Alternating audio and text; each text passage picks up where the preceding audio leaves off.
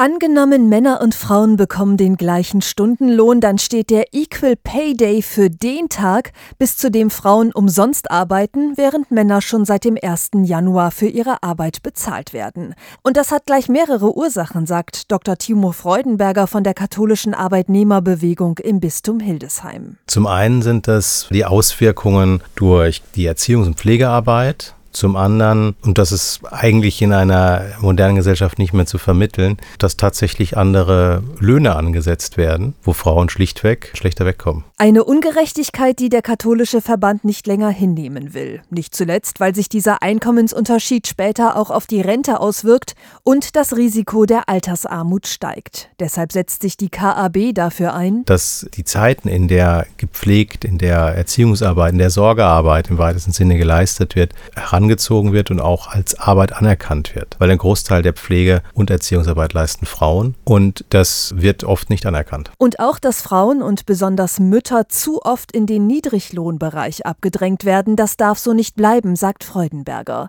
Denn auch dann können sie nicht in die Rentenversicherung einzahlen. Deshalb? Wir fordern, dass nicht der Minijobsektor ausgeweitet wird, sondern dass vernünftig nach Tarifen bezahlt wird, dass die Menschen ihre Arbeit entsprechend entlohnt werden, dass es gleich gleiche Bezahlung für Mann und Frau gibt und dass man hier nicht noch versucht, noch mehr Schlupflöcher zu bauen. Auch der Mindestlohn müsste angesichts der stark gestiegenen Lebenshaltungskosten eigentlich schon jetzt auf mindestens 14 Euro erhöht werden. Das fordert die KAB.